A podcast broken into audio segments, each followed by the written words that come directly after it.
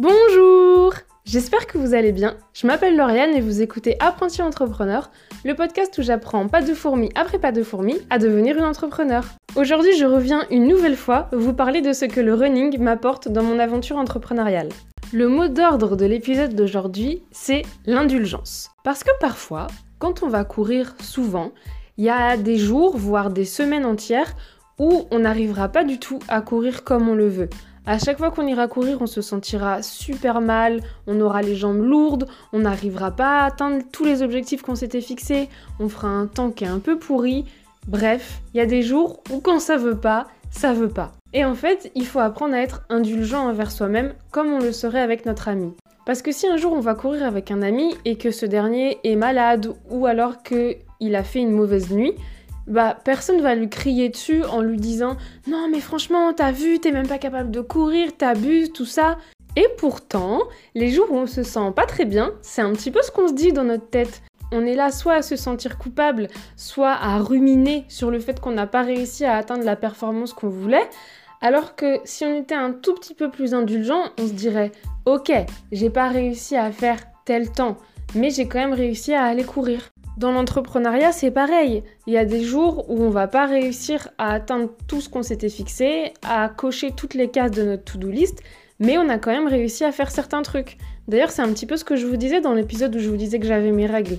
Vu que j'ai des règles hyper douloureuses, j'arriverai pas à être hyper méga productive les jours où j'ai mes règles. Par contre, ça m'empêche pas de consommer du contenu, de lire des articles, d'écouter des podcasts. Donc, il faut plutôt se concentrer sur ce qu'on a déjà réussi à faire et être indulgent avec nous-mêmes sur ce qu'on n'a pas réussi à faire, on fera mieux la prochaine fois. Ça nous amène d'ailleurs au second point que j'apprends grâce au running, c'est de travailler sur ce qu'on peut contrôler. Et pour ce principe, je vais passer directement à l'exemple. Dans la période où j'allais pas très bien, j'ai enchaîné les blessures. Mais vraiment, quand je vous dis j'ai enchaîné, j'ai un tendon qui a sauté dans la cheville, j'ai eu une tendinite au genou, je me suis bloqué des vertèbres dans le dos à cause du stress alors que j'étais juste en train de dormir. Vraiment, j'ai pas pu courir pendant super longtemps. Mais ça m'a pas empêché de travailler d'autres choses que je peux contrôler, notamment mes abdominaux. Parce que les abdominaux, quand on court, c'est assez important parce que ça nous permet de rectifier notre posture et de faire en sorte que notre dos se tienne bien et que notre posture soit bien plus idéale quand on court. Vous allez me demander pourquoi je vous raconte ça.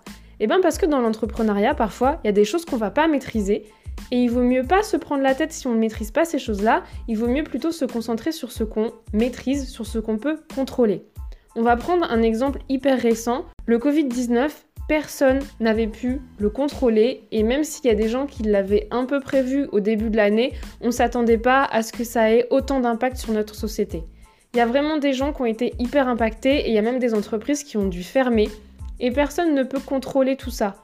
Par contre, ce qu'on peut contrôler, c'est la façon dont on rebondit, c'est sur ce qu'on fait pendant qu'on est confiné, c'est comment on améliore nos offres pour pouvoir justement anticiper la prochaine fois qu'il y aura ce genre de situation, même si je le souhaite pas.